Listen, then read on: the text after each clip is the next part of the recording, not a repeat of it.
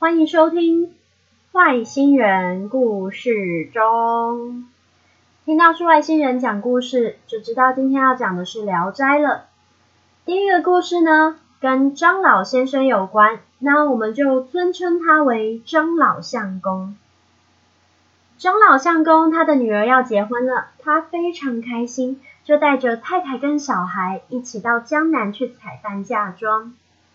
船开到金山，张老先生他有事要到对岸去买一些东西，他就叮嘱他的太太跟小孩啊，在船上千万不要煮肉或者是那些香喷喷的东西，因为啊，这个地方有一只大的水怪。叫圆怪，圆呢是一种头尖尖的、长得像鳖一样的动物。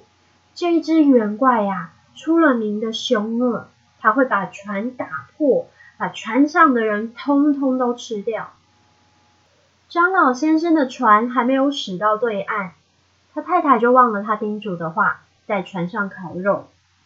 果不其然，船呐、啊、开始颠簸起来。一只大水怪翻出江面，把船打成两截，把船上的人全部都吃光了。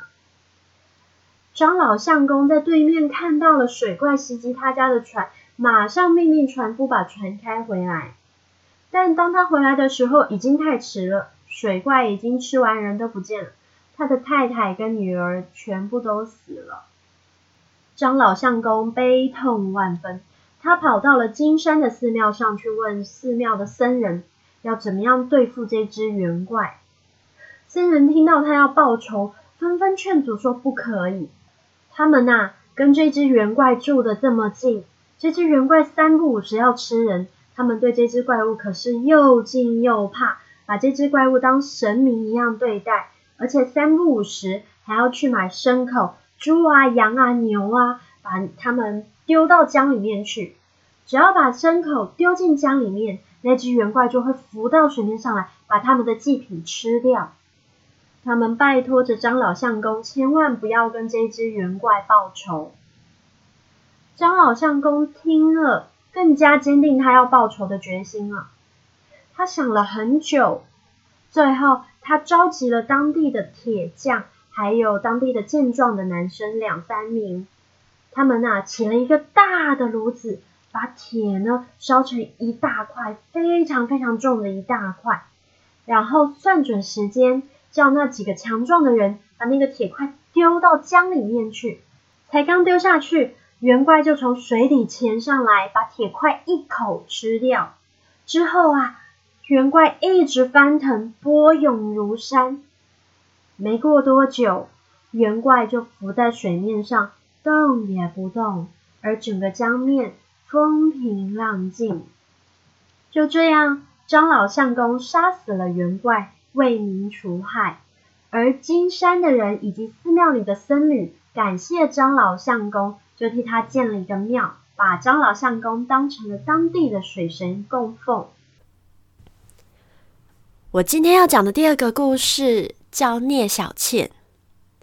要讲聂小倩。就要从宁采臣开始说起。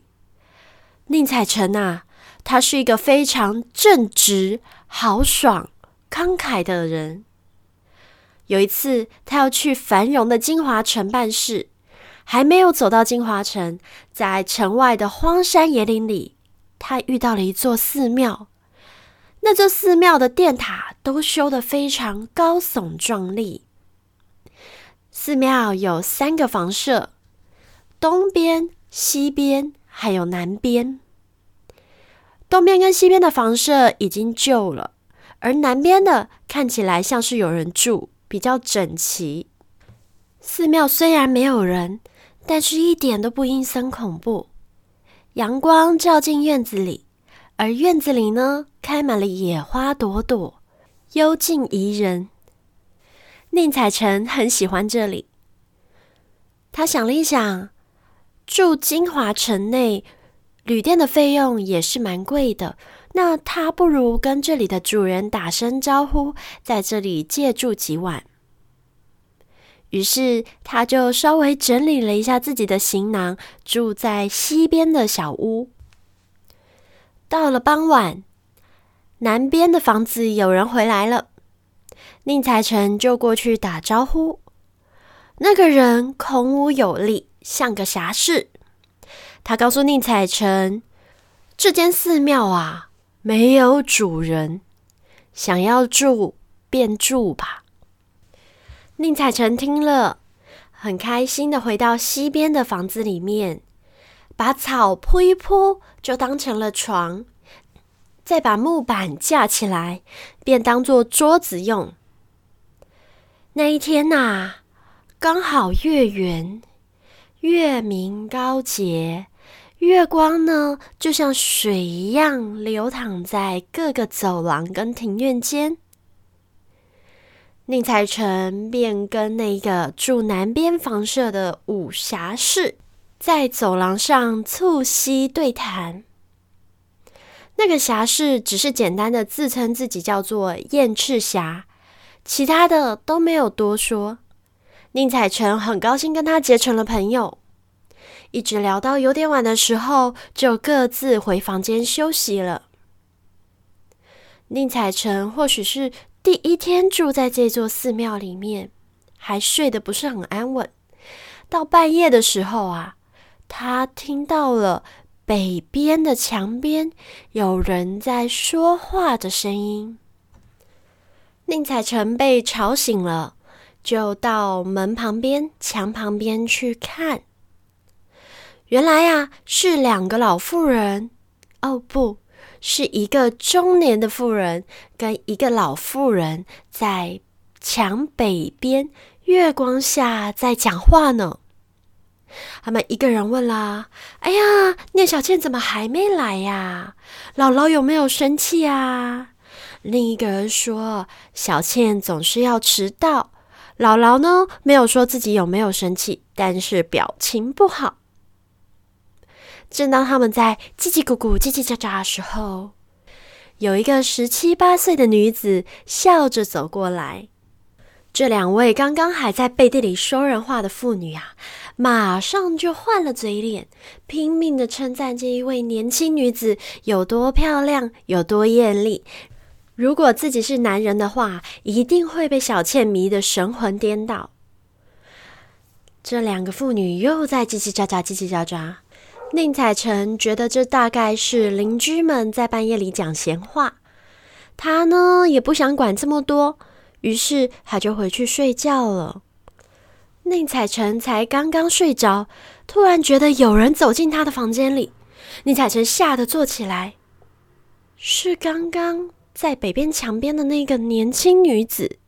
宁采臣吓到，问这个女子是怎么一回事。那个女生笑着说：“月夜不寐，愿修宴好。”这个女的啊，想色诱宁采臣。宁采臣是非常正直的人，板起脸来，礼义廉耻搬出来，非常果决的拒绝了这个女的。这个女生又说：“夜无知者”，意思就是三更半夜的不会有人知道。宁采臣更加生气，板起脸来，怒斥这一位女子，叫她赶快走。再不走，就把南边房间的人也喊起来，让所有人都知道。女生害怕了，退出门外。但很快的，这个女生就拿了一锭的黄金放在桌子上。你觉得宁采臣会收吗？宁采臣抓起那一锭黄金，用力的往院子里丢去，大骂：“不义之财，只会玷污了他的钱囊。”女子非常惭愧的出去了。宁采臣平安无事的度过这晚。隔天来了一对准备上京考试的书生跟他的仆人。天亮的时候呢，这个书生死了，脚呢被刺了一个洞。到了再隔天的时候呢，这个仆人死了。跟他的主人也一样，脚上刺了一个洞。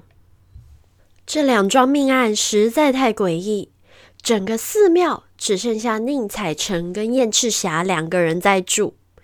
燕赤霞回来，宁采臣就开始质问燕赤霞：“燕赤霞认为这是鬼魅干的。宁采臣非常正直，既然看不是燕赤霞干的，那也不以为意。到了半夜的时候，那个美丽年轻的女子又来了。她说：“她叫聂小倩，十八岁的时候死在这边，被葬在寺庙旁边。”反而被妖魔鬼怪所控制，必须要替妖魔鬼怪做一些为非作歹的事情。他见过这么多的人，只有宁采臣是最为正直的，不为女色所惑，不为金钱所诱。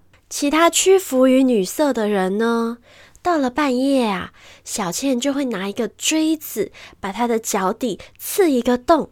妖魔鬼怪就会从那个脚底的小孔里把这个人的血吸干。如果拿了那一锭黄金，那锭黄金其实是罗刹鬼的鬼骨头，到了半夜就会截取人的心肺，把人吃掉。现在寺庙里已经没有可以杀害的人了，今天晚上夜叉就会来吃了宁公子您的命。宁公子询问小倩有什么办法，小倩告诉他，如果跟燕赤霞同一间房间的话，可以避免被鬼怪侵扰。燕赤霞是一位奇人，鬼怪伤害不了他。宁采臣连忙道谢。小倩这时候又拜托宁采臣一件事，那就是把小倩的尸骨挖走。在一个安稳的地方埋葬他，这样他就不会被那些妖怪所在操控利用。小倩的尸骨在哪呢？小倩的尸骨啊，埋在白杨树下。那棵白杨树上面有鸟巢。小倩说完，便飞出门去，一下子就幻灭不见了。第二天。宁采臣害怕燕赤霞出去晚上不回来，早早的就跑去邀请燕赤霞过来一起喝酒吃饭，然后要约着燕赤霞住在一起。燕赤霞觉得怪怪的，不好意思，就以自己没有那方面的兴趣，想要回去休息了。宁采臣干脆直接去把燕赤霞的寝具搬过来，燕赤霞不得已，只好两个人睡在同一间房。燕赤霞只能特别叮嘱宁采臣，千万不要动他的匣子，动的话呢，对他们都不好。没过多久，燕赤霞就睡着了，打起呼来，呼但是宁采臣翻来覆去，怎么样也睡不着。到了半夜，大约一更左右的时候。宁采臣感觉到窗外隐隐约约的有人影在晃动，那个人影靠过来窗边看，那个眼睛在窗旁边闪闪发亮，像着火了一样。宁采臣很害怕，想要叫醒燕赤霞，突然有刀光剑影破匣而出，直接冲往窗外窥探的人影，要冲过去。锵！撞到了窗户上装饰用的石轮，再反弹回匣子去。燕赤霞弹坐而起，拿起匣子仔细检查他的宝物。而宁采臣呢，这时候就躺在床上装睡，一只眼睛偷偷睁开，看燕赤霞在干嘛。燕赤霞拿从匣子里呢，拿出了一个晶莹透亮的。像叶子一样薄薄的，大概两寸长的东西，对着月光比划，然后放回匣子里面去，层层保护好。大骂：大胆的老妖怪，竟然弄坏我的匣子！宁采臣觉得奇怪，这时候才坐起来问燕赤霞说：“他其实是一个剑客，如果啊不是窗户上有石人的话，那一个妖怪早就已经死掉了。”虽然那个妖怪现在也已经受伤了，宁采臣仔细看，那个匣子里装的果然是一把小小的剑。于是啊，他更加感谢救过他一命的燕赤霞。第二天早上，他们往窗外看，果然上面留下了那个妖孽的血迹。这一天，宁采臣在金华的事情也办得差不多了，打算要回家了。燕赤霞就设了很好吃的东西招待宁采臣，还送给宁采臣一个破旧的皮囊。皮囊是一个箭袋，里面的宝物呢，可以保佑宁采臣不被魑魅魍魎所害。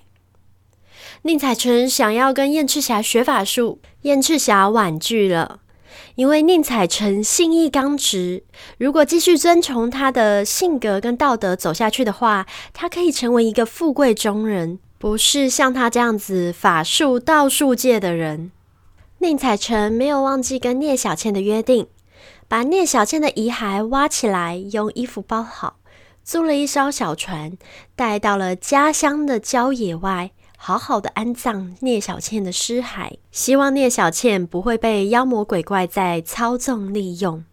祭拜完，宁采臣便转身要回家了。故事说到这里，好像是一个 happy ending 了。那么，我们今天的故事就说到这里喽。谢谢大家的收听。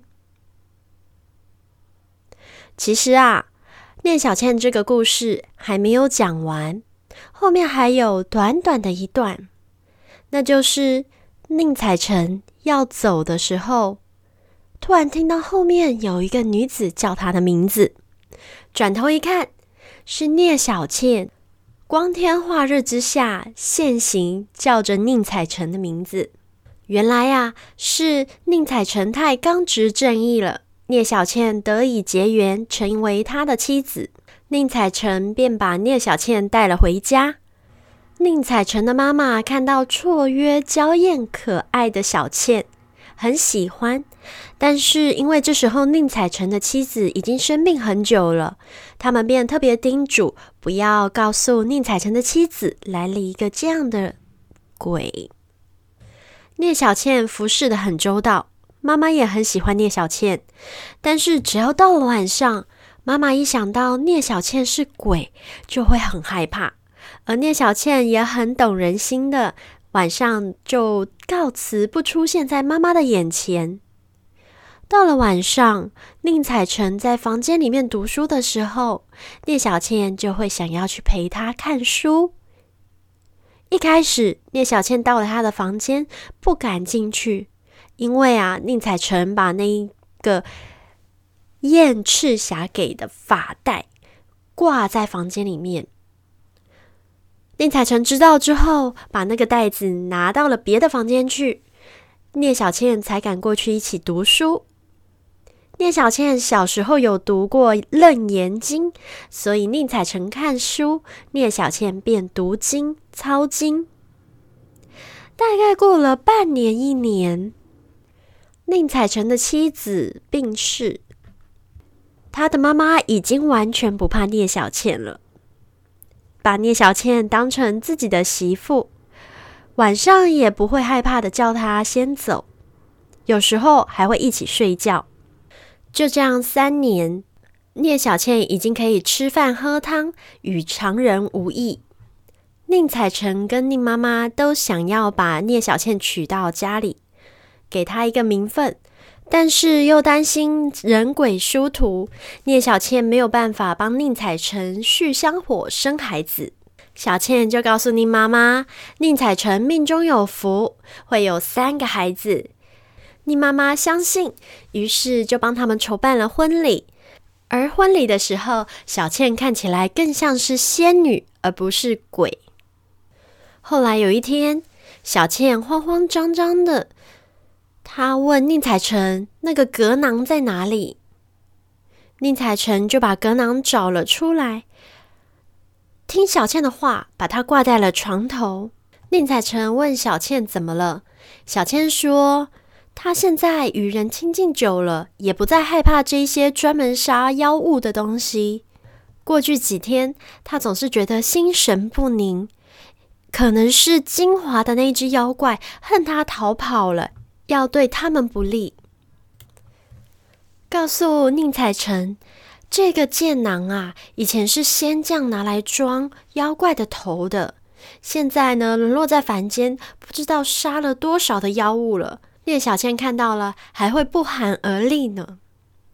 第一天晚上，他们把这一个格囊挂在了床头，第二天又把它挂在了门上面。当天晚上，聂小倩跟宁采臣就约好了不要睡一觉，两个人点着烛火，面对面而坐。突然，有一个像大鸟一样的东西飞到了他们的门外。聂小倩吓得躲在房间里面，宁采臣没躲。他看着那个雾，那个东西啊，像只夜叉一样，眼睛像闪电，舌头像血一样红。他一直很想要冲进房间里来，但是到了门口又停了下来，就这样子来回几次，渐渐的靠近了那个阁囊。那一只像鸟一样的东西用爪去抓那个阁囊，想要把阁囊抓破。阁囊突然发出一声响声，那个开口变大了，很大，然后里面仿佛有一只鬼怪突出上半身，把那一只夜叉鸟抓了进去。一切变得安静无声。宁采臣吓了一大跳。他跟聂小倩出去看的时候，聂小倩笑着说：“啊，再也不会有鬼怪骚扰他们了。”他们一起打开囊看，里面只有清水一些些而已。几年之后，宁采臣考到了进士，而聂小倩又生了一个儿子。宁采臣又纳了妾，那个妾又生了儿子。他们全家都考到了好的功名。The end。故事说完啦，万圣节也结束很久啦。嗯。然后接下来我们将会回归星星姐姐说故事吧。觉得不错的格林童话说完，请大家继续 follow。有什么想法的话，也欢迎在 FB 上回馈给我们。谢谢你的收听，祝您有个愉快的鬼魅之夜。我是外星人，下次见喽。